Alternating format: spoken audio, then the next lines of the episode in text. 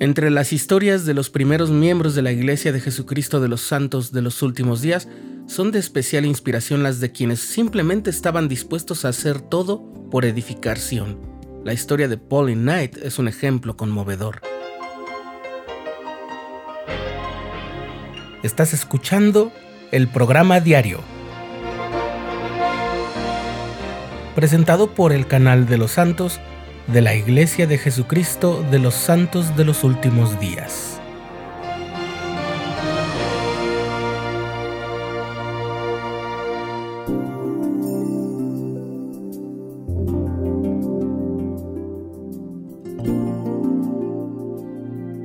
La familia Knight fue de gran apoyo para José Smith desde que se conocieron en la segunda mitad de la década de 1820.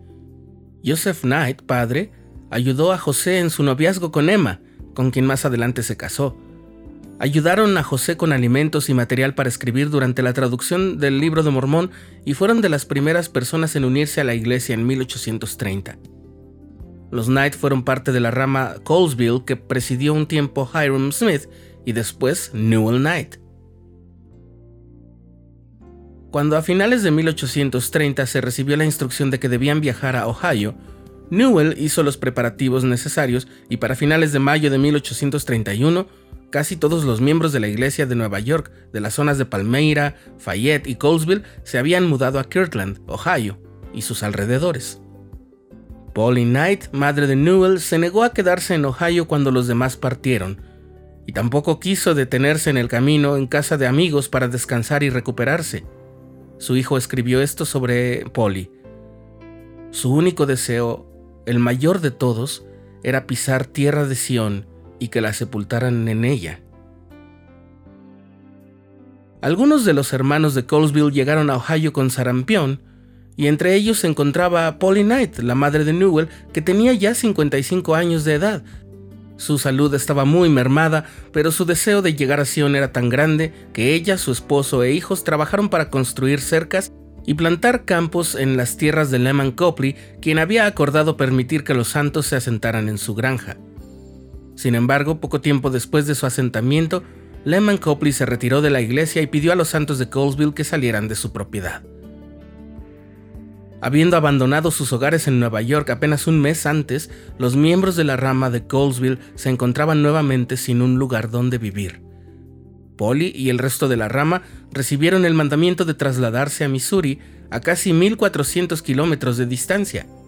Los santos de Colesville, dirigidos por Newell Knight, salieron de Ohio y abordaron las barcazas que los llevarían al oeste.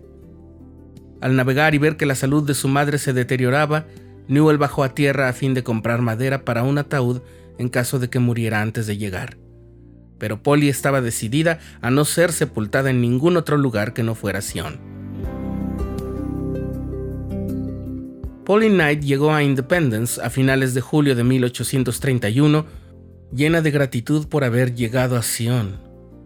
Falleció dos semanas después de haber llegado alabando al Señor por haberla sostenido en su sufrimiento. Fue sepultada por su esposo en un área boscosa no lejos del terreno del templo. Ella fue la primer miembro de la iglesia sepultada en Sion. José Smith registró lo siguiente asistí al funeral de la hermana Polly Knight. Fue la primera muerte en la iglesia en esta tierra y puedo decir que un miembro digno duerme en Jesús hasta la resurrección. Años más tarde, cuando los santos hacían ordenanzas en el templo de Nauvoo en preparación para su viaje al Valle del Lago Salado, Joseph Knight padre fue sellado de forma vicaria a su esposa Polly. El día que José asistió al funeral de Polly Knight, también recibió la revelación que se encuentra en la sección 59 de Doctrina y Convenios, donde el Señor incluyó palabras de consuelo para la familia y los amigos de Polly. Benditos son aquellos que han subido a esta tierra con la mira puesta únicamente en mi gloria, de acuerdo con mis mandamientos. Porque los que vivan heredarán la tierra, y los que mueran descansarán de todos sus trabajos, y sus obras los seguirán, y recibirán una corona en las mansiones de mi Padre que he preparado para ellos.